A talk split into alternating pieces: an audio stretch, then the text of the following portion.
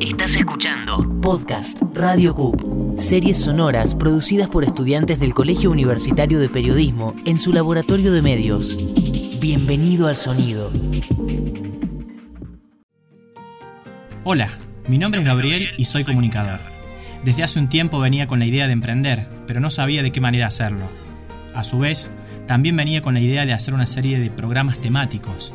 Encontré en el podcast la oportunidad de materializar ambas ideas y hablar con gente que admiro. Durante este ciclo conversaré con distintos referentes del ecosistema emprendedor local y trataré de descubrir qué llevan en su código genético que los hace emprender. Bienvenidos, esto es ADN Emprendedor, el podcast de Gabo Heredia. En el episodio de hoy voy a hablar con Melisa Díaz Acuña, experta en felicidad organizacional y cofundadora de Motivador de Experiencias, junto a María Candelaria Simón. Meli es licenciada en Administración de Empresas por la Universidad Nacional de Córdoba y trabajó durante mucho tiempo en varias ONGs. Su consultora cuenta con certificación B, es decir que, además de los objetivos de rentabilidad, tiene como propósito provocar un impacto social y ambiental positivo. En el 2018, la Embajada de Estados Unidos la seleccionó como una de las 10 jóvenes líderes de Argentina para participar del programa de becarios profesionales en la iniciativa Jóvenes Líderes de las Américas 2018. Parte de su trabajo actual consiste en brindar cursos de nuevas economías e innovación en sustentabilidad. Se reconoce como ciclista y amante de la montaña. ¿Cómo estás, Meli? Muy bien, Muy, muy, muy bien. Muchísimas gracias por la invitación. Por favor, eh, hablábamos recién de que eh, hay una serie de emprendedores a nivel local que yo quería que estuvieran en este primer ciclo de podcast. Esperemos que esto obviamente siga. Pero bueno, yendo de, lleno a, a, esta charla, a esta conversación, lo más probable es que te hayan hecho esta pregunta muchas veces, pero así como en el periodismo decimos que el público se renueva, es aplicable la fórmula a nivel general. Eh, así que, ¿qué hace una consultora en felicidad organizacional? Esa es la pregunta inicial. La gran pregunta, la gran pregunta de muchos. Eh, una consultora en felicidad organizacional lo que al menos intentamos hacer desde la nuestra es salirnos de este paradigma de los recursos humanos uh -huh. y dejar de hablar de que las personas son recursos, porque estamos como hablando de la, la vieja era de, las organizaciones como máquinas y empezar a pensar en una era más de evolución y de sistemas vivos donde las personas son partes de este ecosistema muy importante y, empezar a ponerlas en el centro. Lo que hace con nuestra consultora es que cuando ponemos a las personas en el centro, cambian las formas en las cuales pensamos, decimos y hacemos las cosas dentro de una organización. Esto es lo que, como dice Gandhi, ¿no? que la felicidad se logra cuando lo que uno piensa, dice y hace está en armonía. Exactamente. En las empresas pasa exactamente lo mismo. Entonces, el pensar es, el, es la planificación estratégica, el decir es la comunicación interna y el hacer es la cultura de la organización. Entonces, bueno, nosotros trabajamos ya no como consultores, sino más bien como acompañantes de toda esa estrategia y acompañamos a, a, los directivos y a todas las personas que trabajan ahí en cómo abarcar este proceso donde ponemos a las personas en el centro. Excelente. ¿Y mm, cuándo empezaste con esto? ¿Hubo algún espejo? ¿Te fijaste en, en alguna empresa a nivel local que, que ya lo viniera haciendo? O, ¿O surgió como algo que vos viste en otro lado y quisiste replicarlo acá? No, ME surge porque. Primero porque, bueno, conozco a mi socia en una situación donde las dos queríamos emprender. Uh -huh. Estábamos, ella viene más del ámbito de la salud y venía como consultora de recursos humanos. Yo llegaba recién de viaje, había, tenía otro emprendimiento que era una empresa de parquizaciones, hacían parque y riegos, así que cualquier cosa. Me he desenvuelto en muchos claro, ámbitos. Sé, sé bastante de, de, de riego. Y. Y bueno, y resulta que como efecto colateral de esas reuniones y desayunos que teníamos con Cande, surge esto, la posibilidad de hacer algo. Yo había trabajado para Estados Unidos en una empresa y dije, no quiero este viste todas esas actividades que se hacen en una empresa para que parezca que estamos todos súper contentos y pero no vamos hacia hacia más profundo, de como que nos quedamos en la superficialidad de ser, bueno, hagamos un after office. Eh, y a mí me parece que es, como que eso es necesario, pero no abarca lo que nos pasa el día a día en las empresas, que a veces estás súper estresado o estás trabajando muchísimo y no, no encontrás ese espacio para, para ser vos mismo. Vos sabés que, disculpa que te interrumpa, pero algo que te quiero aportar eh, y que pensaba a la hora de, hacer esta entrevista. El, primer cliente que tienen, por ejemplo, vos vas y le decís que son una consultora en felicidad organizacional. ¿Se sorprendieron como me sorprendí yo cuando vi el nombre o dijeron, bueno, más o menos sabían por dónde iba la cosa? siempre se sorprenden. Lo más, la historia más graciosa que tenemos es cuando nos inscribimos en AFIP. Entonces fuimos a AFIP y bueno, vamos a hacer la sociedad anónima. Eh, y, empiezan a leer el contrato y dice felicidad organizacional. No, empezaron a llamar a todos los de la oficina, vení Carlos, que tenés que ver esto, vení que esto te hace falta, déjame una tarjetita para tal, déjame todo. Así que la verdad que siempre se sorprenden. Este era como también ese, es el, nombre tiene ese impacto que, ¿quién no quiere ser feliz en, en, en esta vida? Es súper empático, además, es como, e invita, además, o sea, vos lo decís, che, bueno, ¿qué es esto? Yo quiero saber qué onda. tal cual. También va, tiene esta arma de doble filo, ¿no? O sea, es como que puede ser tomado también como que no es totalmente, eh, como que más para el lado de la broma y y la verdad que es todo lo contrario, nosotros somos muy respetuosos, hemos estudiado en, en, Chile, hice diplomatura en felicidad organizacional, también eh, Cande estudió en Mendoza, y hay muchos eh, estudios científicos por detrás y de, que va en relación no solamente con la psicología positiva, sino también a nivel organizacional, ¿no? Sin lugar a dudas. Y como para volver a la pregunta anterior, bueno, termina surgiendo de, esto, de no nos parecía recursos humanos lo más óptimo, no queríamos ser otra consultora donde simplemente nos dediquemos a los regalos corporativos o los eventos y queríamos ir un poco más allá. Y bueno, surge que empezando a investigar un poco, en Chile había esta diplomatura en felicidad organizacional que a mí...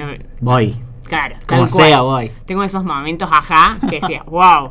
Bueno, ahora estoy pasando un momento ajá también. Qué bueno, qué bueno. Contagia, contagianos a todos acá. Este, vos sabés que yo trabajé durante mucho tiempo eh, en Tarjeta Naranja, que es una empresa bastante disruptiva en materia de eh, lo que antes se conocía como recursos humanos. De hecho, Tarjeta Naranja cambió también ese nombre del departamento y ahora, si no mal recuerdo, se llama Departamento de Relaciones Laborales.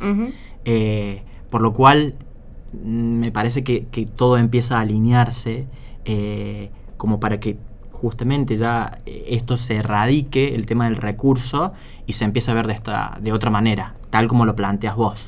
Sí, lo, que nosotros buscamos es como, para el lado organizacional es o del, empresario es mejorar tu marca empleadora, O sea, que vos, logres eh, que más, o sea, que buenos talentos y con talentos que, estén acorde al propósito de tu organización se acerquen a, trabajar con vos. Y por otro lado, eh, desde el lado de, los colaboradores, lo que buscamos es que uno pueda encontrar el espacio donde va a, desarrollar su máximo potencial. Hay en la feria del libro del año pasado, eh, hecho acá en Córdoba, que yo tuve la posibilidad de participar, hubo uno de los oradores, uno de los presentadores que hablaba de la generación millennial. Y cuando hablaba de, de, ese libro, Revolución Millennial, él contaba que hoy a mucha gente le cuesta quedarse en una empresa y le cuesta quedarse por cuestiones como estas, que, que no logra ver un propósito, que no se siente motivado. Entonces me parece que con lo que ustedes hacen también dan en la tecla por ese lado. Sí, también estoy viendo que muchos emprendedores también, no sé si es que nos, que nos cuesta quedarnos en una empresa, me parece que es también parte de la evolución humana que empezamos a buscar otros caminos. Hoy por hoy no está mal visto tampoco por las empresas, aunque algunas se niegan a reconocer. Yo siempre digo que hay que reconocer esta realidad. Ya no vamos a trabajar 30 años en la misma empresa. Por supuesto que De hecho, puede ser la, la, empresa más hermosa del mundo para trabajar y capaz que estás 10 años y te terminas yendo a trabajar a otro lado. No porque no esté bueno trabajar ahí, sino que hay un ciclo que se, se aceleró y que hoy... Eh, bueno, buscamos un, cambio y hay mucho dinamismo en el mercado y las, y las maneras de hacer las cosas. Yo siempre le digo a los dueños de empresa o a, los, a quienes están en la dirección de, che, hay que reconocer que esto está pasando e internalizarlo como estrategia. bueno, ¿cómo? O sea, yo sé que esta persona a lo sumo tres años trabaja acá. Bueno, ¿cómo hacemos para que sea un ganar-ganar para ambas partes? Está bueno también que, se, que se piense en esa planificación. Porque por ahí también eh, está el otro lado del empresario medio enojado con, la alta rotación que tiene su personal. Eh, y está bueno también de, ya pensar en una planificación a sabiendas de esta realidad. Quiero retomar parte de la presentación que te había hecho y arrancar eh, con la siguiente pregunta el programa de becas que te llevó a Estados Unidos incluyó la visita a muchos estados y un cierre en Washington. ¿Cómo fue esa experiencia? ¿Qué te dejó? Bueno, esa experiencia, la verdad que fueron cinco semanas muy intensas y de mucho aprendizaje. Estuvo, éramos 250 personas de 33 países, entonces claramente la diversidad, el hecho de poder estar, mm, la, experiencia contaba en que nos separaban en 20 ciudades, entonces teníamos un, equipo más chico de, de, de 10 o 15 personas. Y yo estuve en el sur de Estados Unidos, e increíble las personas no solo las personas de Estados Unidos que conocimos y todo lo que nos habían preparado para, porque fuimos a, estudiar, digamos, innovación y, de, negocios y todo, pero lo, para mí el mayor aprendizaje fueron las personas con las que estuve conviviendo esas cinco semanas. Eh, Me imagino la cabeza, una explosión ahí de, creatividad, ¿no? De... creatividad, de realidades también, porque había, por ejemplo, teníamos una chica que era venezolana y empezar a, a hacer cómo es emprender en Venezuela hoy. Y cosas que nosotros acá en Argentina nos quejamos y ya diríamos, bueno, no, no hay manera. Eh, en Venezuela están, hoy por hoy, hablaba ayer con ella y me dice, estamos tres, tres horas mínimo por día sin luz. Entonces, sin internet, sin nada, ella hace marketing digital. Entonces, ¿cómo, cómo trabajo te, Te limita, sí, te condiciona un montón.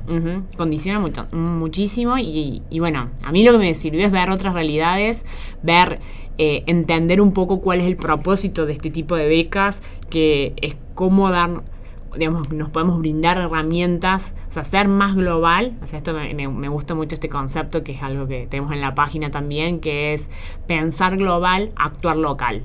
¿no? empezar a entender que para cambiar las situaciones como se están dando y, la situación latinoamericana que, nos acontece en esta economía tradicional, necesitamos empezar a, trabajar localmente. No podemos estar pensando... Eh, capaz en tanto masividad, sino cómo podemos trabajar en el lugar que nos toca y ver cómo eh, lograr el mejor emprendimiento ahí, ¿no? Me parece que tiene que ver de lleno con, con lo que implica tu rol también, el de muchos, eh, con ser agente de cambio.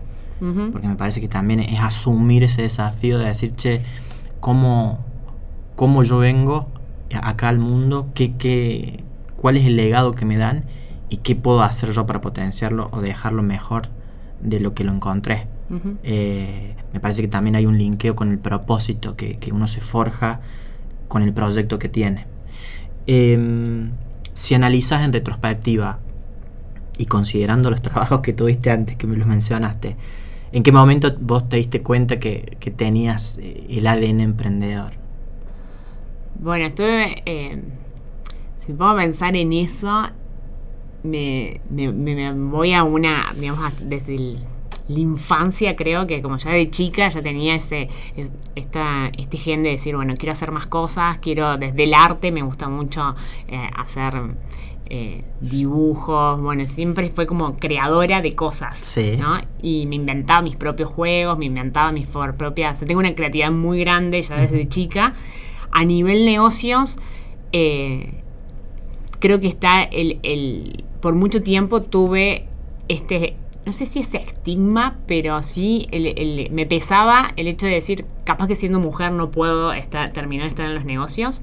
Una cuestión de género que yo me acuerdo que a los 14 años yo ya sabía que quería estudiar licenciatura en administración y contar público, me encantaba el, título de licenciatura en administración de empresas, dije, divino, me este, queda, este, este, va. Pero um, también tengo como dibujo, o sea, debes y haber de los 6 años donde voy haciendo cuentas y todo pero mm, siempre luché mucho internamente con esta cuestión de voy a poder tener mi propia empresa, tengo la capacidad para poder hacerlo.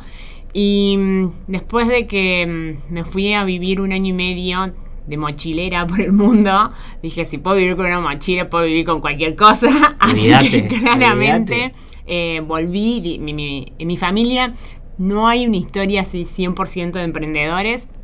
Si uno siempre, viste, que empieza a buscar en la historia, siempre encuentra. Pero mm, le dije a mi, mamá, no, yo no voy a buscar un trabajo formal, voy a empezar a hacer mi propia empresa. Y, bueno, arranqué con esto que te comentaba, la, empresa de, de parques y riego, porque necesitaba también un ¿Empezaste vos sola? ¿O, con dos socios, con, dos, de mis mejores amigos. Dos corajudos que dijeron, bueno, dale, vamos. Sí, yo sé, sí, totalmente. Entonces, ahí es cuando uno también en, esta, como bien preguntas, Gabo, empieza a hacer, se empieza a dar cuenta que hay mucho ADN emprendedor eh, en, en todo lo que hemos hecho. Se manifiesta de distintas formas. A ver, para mí sí tiene, tiene un denominador común porque por sí el ser emprendedor es un acto revolucionario. Vos cuando te plantás eh, a decir, che, bueno, mira, yo voy a ir por este lado. No voy, no voy a ir a, trabajar en relación de dependencia con un sueldo mensual. Y es como que la gente también te mira y, está bueno quizá también medir esas reacciones del entorno más cercano de uno. Porque uno por ahí entiende que eh, es gente que te tiene cariño, que te tiene afecto pero eh, está bueno medir esas reacciones. ¿Lo viste así cuando te planteaste el hecho de emprender? ¿Tuviste reacciones de ese tipo? ¿Tu familia lo, te apoyó? ¿O en el primer momento se resistió a que vos emprendieras? Bueno, es muy gracioso porque de hecho mi mamá se resistió. Yo le decía, necesito tanto. No, me decía yo, bueno, pelea, pelea, no confías en mí, voy a pedir el dinero en otro lado, no importa. Y hoy por hoy mi mamá dice, bueno, tengo esto, ¿en qué lo podemos invertir? Amigos que también vienen y me dicen, che, yo quiero hacer, quiero emprender por acá, nos tenemos que hacer visita que te, quiero contar mi proyecto, quiero saber tu opinión sobre esto. Eh, no sos consultor, bueno, consultora en todo el sentido. Claro, tal cual. Yo digo, yo cobro. Chicos, si me van a empezar a preguntar, tiene una Claro.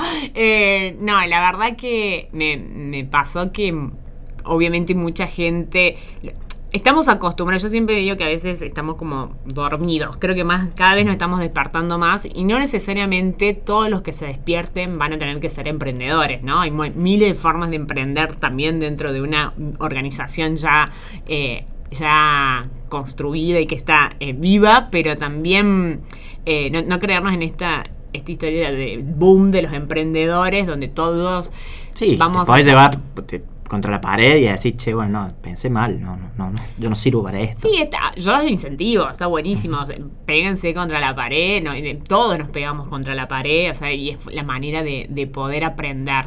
También es como, em, es la, incomodidad de decir, che, a todos empiezan a ser emprendedores y yo no siento ese llamado. Y, está perfecto. Entonces, no, no, creer que este es el único camino. Está bueno eso.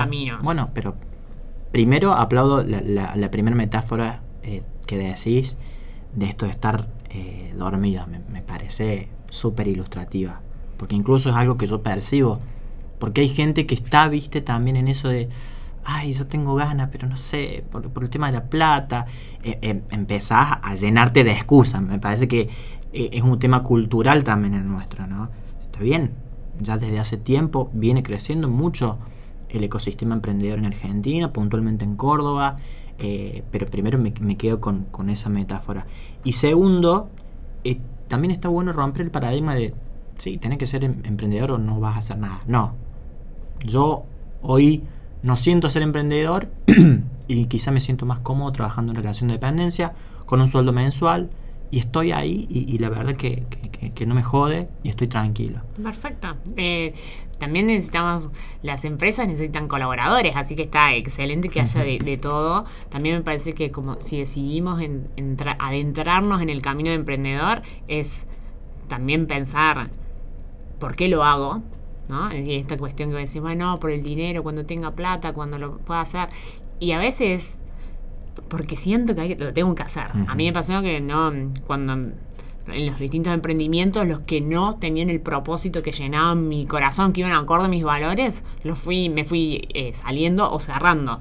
Y en este lugar, que es donde yo creo, cultivo y, y veo que puedo eh, no solamente yo, digamos, sacar mi máximo potencial, sino todas las personas con las que trabajamos y las empresas con las que estamos, siento que, que, es el camino, ¿no? Pero me parece importante emprender con propósito, que es una de las cosas que hablamos siempre en Nuevas Economías, ¿no? Ni hablar, ni hablar, sin lugar a dudas, en la tecla, eh, porque es también lo que te termina de cerrar todo, al margen de, de términos técnicos que tienen que ver con emprender, el tema de la validación y demás, la conexión más directa y en esto de ser agente de cambio es, che, bueno, eh, ¿con qué propósito yo lo estoy haciendo? Esto me, termina de completar, porque vos recién mencionabas, yo me fui corriendo de aquellos que le, fui viendo que no se alineaban. Entonces, el propósito eh, es algo clave. Em, estuve viendo una charla tuya, TED, ah, eh, TEDx de, de la Universidad Católica de Córdoba, en la cual estabas con Cande, con tu, con tu socia, la otra fundadora de la empresa. Eh, y esto de la idea de cambiar el paradigma del trabajo, vos eh, en, ese discurso justificabas que eh, ese cambio en el ámbito laboral es uno de los espacios al que más le dedicamos tiempo en la vida. ¿Cómo lográs generar un entorno de trabajo feliz? Es la pregunta. Sí, a ver, hay, hay muchas maneras para lograrnos. No, yo no sé si es la palabra o el, mejor adjetivo feliz, ¿no? El entorno de trabajo feliz. Creo que es un, entorno en donde, donde uno pueda tener las condiciones, o sea, donde puedan estar las condiciones dadas para que si uno quiere ser feliz, pueda hacerlo, ¿no? La felicidad es una decisión. Puedes decidir ser feliz o no y lo que la empresa también debe, la empresa tanto como el ámbito o el equipo tiene que prever son, es el ámbito para que eso suceda. A mí una cosa fundamental que me parece que todo equipo de trabajo o toda organización tiene que tener comunicación. Y esta no es la comunicación de te mandé un WhatsApp o, o te escribí un mail, sino son espacios abiertos y específicos para tener esas conversaciones que nunca tenemos. Eh, lo que nos pasa con la mayoría de nuestros clientes eh, primero que no, no estamos muy acostumbrados a comunicarnos de esta manera. La verdad que eh, no. La verdad que no. Y por otro lado, eh, hay muchas cosas que no se dicen y que están comunicando demasiado fuerte. y de pronto cuando se abren esos espacios, hay, yo siempre digo que es como una olla a presión, ¿no? Donde estuvo, estuvo hirviendo por un montón de tiempo y nosotros si lo destapamos de una, chao, chao nos, nos quemamos. Ahora, va a haber, o sea, por más que lo trate de destapar bien, bien despacio, va a haber una ebullición y va a haber algo que nos vamos a tener que hacer cargo. Que eso también es, es importantísimo que los líderes empiecen a escuchar lo que nos está diciendo la organización. Por eso también es que cambian estos, las, maneras en las cuales gestionamos o, em, o, escuchamos a las distintas personas. Ningún comentario de un colaborador puede pasar por desapercibido, ¿no? Como, ah, bueno, no era nada. Entonces tenemos que indagar. Y, de última dar respuesta, por sí o por no. Esto no va a suceder, esto sí va a suceder. Pero lo que no se conversa se hace chisme y lo que se hace chisme empieza a ir por... abarca lo que yo siempre digo, lo que no hay información se completa con imaginación. Y es, lo, más, para mí lo más invasivo, lo que más rápido llega. Eh, eh, a partir del rumor es, increíble la velocidad, pero vos decís, termina pasando una pregunta derivada, porque a la hora de pensar eh, en esto de cómo se logra generar un entorno de trabajo feliz, yo pensaba en el contexto nuestro como país. Hay mucha gente que quizá no tiene la posibilidad de elegir a dónde va a trabajar. Lo hace por una necesidad. Eh, y ante eso, ¿qué, cómo, cómo, logras un equilibrio? Porque hoy yo me imagino que el perfil de, empresas con las que vos trabajás, Meli, junto con Cande, eh, tienen ya eh, una identidad y, son empresas que quizá están ordenadas en algunos aspectos, pero hoy lo que termina pasando es que hay muchas empresas que no tienen este propósito, que no son transparentes, que no tienen valores, y, la realidad es que hay gente que va a parar a esas empresas eh, porque no le queda otra. ¿Pensás que hay alguna manera de articularlo a eso?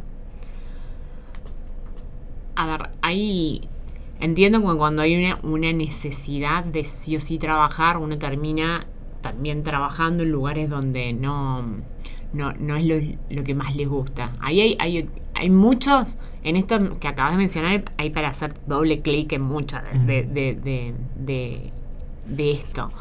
Primero, que en las empresas que nosotros trabajamos, lo que buscamos es justamente trabajar. Nos dimos cuenta que nosotros tenemos la capacidad de trabajar con, de mano a mano con los dueños o con los mandos directivos. Brutal Entonces, y los cambios por más que pueda haber una persona, en general suele pasar que hay alguien que, wow, este le parece que es el camino y todos sus socios dicen, no, no es el camino. Y empezamos a, a pro- a hacer mini pruebas y eso empieza a modificar. No todas las organizaciones tienen todo ya planteado o bien armados y capaz tienen una trayectoria, pero hay cosas que son mínimas y que se pueden hacer. Cuando es del lado del el colaborador y que de pronto vos, tu empresa está, no está haciendo bien las cosas, ahí hay que ver qué, qué, qué puesto estamos ocupando y qué, y qué somos, qué queremos hacer también para cambiar esto. Entonces, mucha gente, como te decía en, este- en esto de, de estar dormido, no, no termina tomando una, una decisión al respecto, que es de valorar, valorarse a sí mismo y el trabajo que a- aporta y decir, che, esto no va más. ¿Qué buscamos nosotros? Es que haya una un contagio de buenas empresas donde las donde aquellas empresas en donde no te paguen en blanco, no te no te no te reconozcan, no no mm, te este, este- ese manoseo Sí, bas- o sí. basureo que no, que no esté bueno, empieza a ser cada vez más evidente y que empieza a ser como en esta denuncia social. Yo creo que todos nosotros como ciudadanos tenemos la capacidad no solamente de verla, de, de- de ver decir, che, esta empresa no está buena para trabajar, sino también este, este producto no- de que produce esta empresa no está bueno para consumir. ¿no? Me parece también eh, acertado lo que decís, porque esa condena eh, eh, es la que le pega a la empresa. Y desde ese lugar se puede reinventar. Hacer en definitiva lo que debería hacer. Y me parece también muy bueno esto de que queden expuestas. Porque si vos tenés una línea de empresas que vienen laborando bien, con un propósito, valorando al empleado, al colaborador, indudablemente que cada vez la brecha de estas empresas que no hacen las cosas bien van a estar, se van a ir quedando al margen, me parece a mí. Ojalá. Eh, Eh, esperemos. Esperemos, es, es un largo camino y creo que también esto es como el mismo gobierno. O sea, yo siempre soy muy eh, te- muy creyente y, y proclamo y hacemos de la empresa de tener todas las cosas en blanco, pagar a nuestros colaboradores en blanco y por más que es difícil, una situación en el momento hoy, hoy es muy complejo, eh, yo siempre digo, escuché una vez una, una charla que era si, si si tu emprendimiento funciona con tus trabajadores, no, negándole los derechos a tus trabajadores, entonces no estás internalizando el, verdadero, el verdadero valor de esos trabajadores y los estás obviando, entonces nunca vas a poder blanquearlos porque siempre están por debajo, digamos, entonces es complejo. Yo creo que hay que hay que responsabilizarnos, hay que encontrar maneras creativas de hacer las cosas, hay que ver cómo hacemos que esto sea diferencia, hay que ver si el modelo de, de economía tradicional es el que va o hay que trabajar otras, otras economías que no se midan por el rendimiento, por la rentabilidad, sino por los efectos que producen y hay que dejar de, de ver hacia afuera y empezar a ver hacia adentro sin tantas excusas de que el país, que la crisis, que el gobierno, que el vecino, que, la, que todo. Todo, sí, por supuesto. Y me, y- y- y me parece que también es una cuestión formativa, porque cuando uno habla de cultura, no es que machacás. Tampoco está bueno el eslogan de siempre porque es la salida más fácil. No, culturalmente nos falta un montón. No, qui- quizá no caer en ese lugar común. Sí reconocerlo como autocrítica, decir, bueno, culturalmente tendríamos que rever este, este tipo de cosas. Pero si no termina pasando lo de siempre. Yo hace tiempo atrás escuchaba a un amigo en la cual había un proyecto que el contador de, esa empresa manifestaba la idea siempre de blanquear el 50%. Ah, bueno, todavía no, no, no podemos blanquearlos eh, al 100%. Y vos decís, si eso fuera transitorio, lo podés justificar. Hasta ahí nomás. Pero eso se termina convirtiendo en, en algo concreto. Entonces hoy te pasa eso también, ¿no? Porque son empresas que van a contramano de lo que vos planteas, Meli. porque son empresas que ya se dedican a vivir de el personal informal. Y hacen y, deshacen como quieren. Entonces también está bueno en esto de repensar y ver si justamente el hecho de cambiar eh, la mentalidad y, la economía, ¿cómo nos movemos? Es que justamente, a ver, pienso, porque puede dar entender que mi mensaje va solamente del lado del empresario o del lado de la, de, la parte más corporativa o, de emprendedores. Y, y, en realidad lo que plantea, nosotros formamos, somos empresa B certificada porque creímos que... Mm, que, este, que, tenemos que redefinir el sentido del éxito de las empresas, que tenemos que, no solamente habiendo empresa B va a haber un cambio de esta redefinición, sino que también tienen que haber consumidores B, gobiernos B, tienen que haber políticos, eh, perdón, eh, líderes de opinión, en tu caso, decir, bueno, si vos podés comunicar que, cómo hay otras maneras de hacer negocios que también funcionan, eh, las universidades, o sea, hoy yo estudio en estudié en la Nacional y si yo voy hoy prácticamente los planes son exactamente iguales. Nosotros los que estamos, yo bueno, acá voy a hacer un tipo de denuncia, aprovecho el espacio. El espacio. No, pero me, me trato de, me he tratado un montón de veces volver a acercar a la universidad para decir, che, yo estoy enseñando sobre nuevas economías, sé esto, me parece que está buenísimo que los chicos sepan esto. Y hay tanta burocracia que es compleja poder, de, poder mostrar cuáles son los avances. Estar viendo en la universidad que, cómo, se trabajaba la economía en el 1900, me parece que estamos más de 119 años atrasados. ¿eh? como que... Hago el linkeo directo para entrar en la última parte ya este, de, esta entrevista con algo que dijo Jorge Lawson en, en el primer episodio, que él mencionó la necesidad inmediata de rever planes de estudio e incorporar materias que tengan que ver con, con, esto de las e, nuevas economías, con el ámbito emprendedor, porque indudablemente que estamos hablando de un sistema de educación que ya está quedando obsoleto. Y, esto viene haciendo ruido de hace rato, Meli. Entonces, no, no es ajeno a lo que vos decís en el ámbito universitario de lo que vos te encontrás con eh, los colegios secundarios o incluso los primarios. Eh, pero lo que pasa es que da la, apariencia que eh, formativamente es como que si viviéramos en una isla, que no llega esa información nueva y está la posibilidad de, que sea así.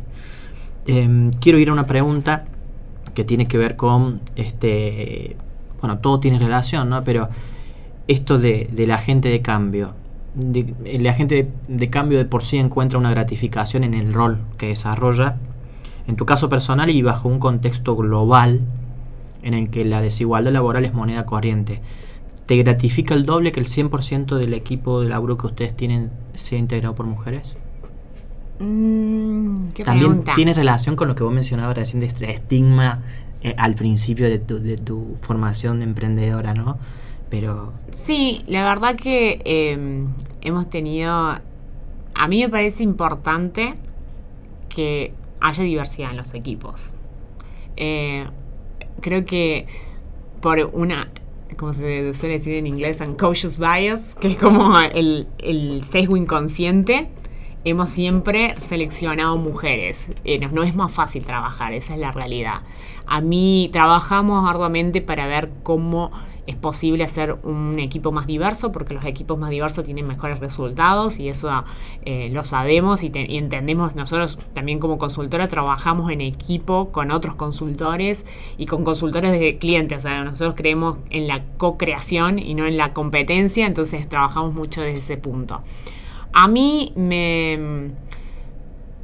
No sé si es lo que me gratifica, al, digamos, al 100% el, el que seamos todas mujeres, sí me gratifica el resignificar eh, los géneros, en el poder conversar y dar espacio a mujeres que tienen eh, la posibilidad, la capacidad y, toda la, fuerza para trabajar en el mismo nivel que cualquier otro CEO o director de empresa.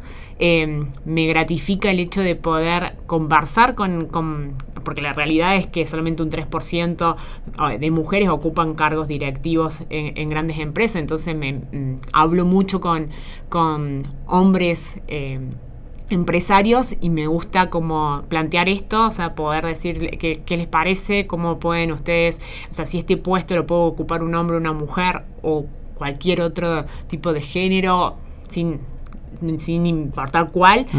¿por qué no hacerlo? Y hemos logrado un montón de cosas desde de, empresas que había pocas mujeres a que cada vez sean más, desde bueno, es como bastante complejo y delicado tratar todos estos temas, pero a nosotros nos desafía muchísimo poder ver cómo nos empezamos a, a trabajarlo y no desde el lado de, che, no lo quieren hacer, sino que a veces no saben cómo hacerlo y están dispuestos, están dispuestos. A mí, me da mucha gracia porque a mí obviamente cuando, cuando nosotros tratamos temas en consultoría que no les cae demasiado bien, empiezan, ¿y vos chiquita? Entonces digo, ¿y vos chiquita qué estudiaste? Entonces yo digo, bueno, no sé chiquito, yo digo, yo los trato igual igual, entonces, y a mí no me no importa si tienen 30 años más que yo, me parece que acá lo importante es entender que todos, todos somos seres humanos independientemente de qué, de qué género hay. Sí, bienvenidos hombres, bienvenidos todos los tipos de,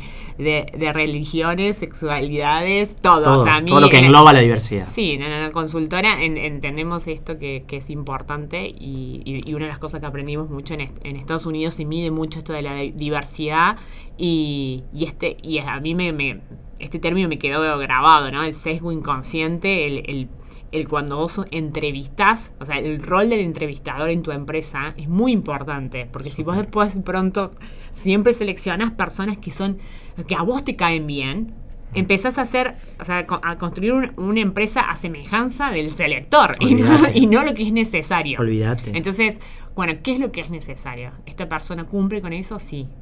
y lo otro, habrá que trabajarlo como equipo. Perfecto. Última pregunta. Última pregunta si viniera alguien, no sé si sos creyente, Dios supongamos, o, el ente que, se te venga a la cabeza, y te dijera que te tenés que mudar a una casa a Marte y que a la Tierra va a venir otra gente, otro pueblo, van a ser habitados por gente de cero. ¿Cuál es el mensaje que dejas? ¿Qué dirías? Vienen Elon Musk y me lleva a Marte. Elon Musk, el primero. ¿Cuál es el mensaje? ¿Cuál es el mensaje? Bueno, me, primero que me va a costar muchísimo irme. Amo Córdoba. Eh, creo que me resistiría. Siempre digo que de Córdoba he viajado muchísimo y me voy mil veces y, vuelvo mil una porque me encanta. Creo mm, que le diría que aprendan aprendan de todas las de todo lo que hemos hecho y que y creo que el camino es la regeneración de nuestro planeta, así que hay que trabajar en eso, hay que cuidarlo, hay que entender que, nosotros somos parte de este planeta y, que no somos los dueños de la misma y, que por lo tanto tenemos que aprender a convivir en este sistema vivo que estamos y... ¿Qué palabra? Convivir. Mm. Y, y, diría que trabaje en su ego. Algo importante. Meli, muchísimas gracias. No, gracias a Un placer.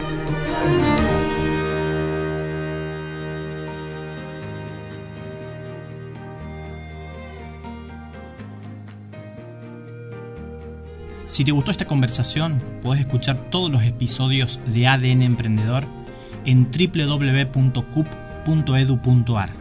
la página del Colegio Universitario de Periodismo. También tenés la alternativa de acceder al mismo contenido desde Spotify, SoundCloud, YouTube o tu aplicación favorita. Esto es ADN Emprendedor. Seguime en Instagram, Twitter y Facebook. Me encontrás como Gabo Heredia. Hasta la próxima. Podcast Radio Cup. Podcast Radio Cup. Escucha nuestras producciones en www.medialabcup.edu.ar.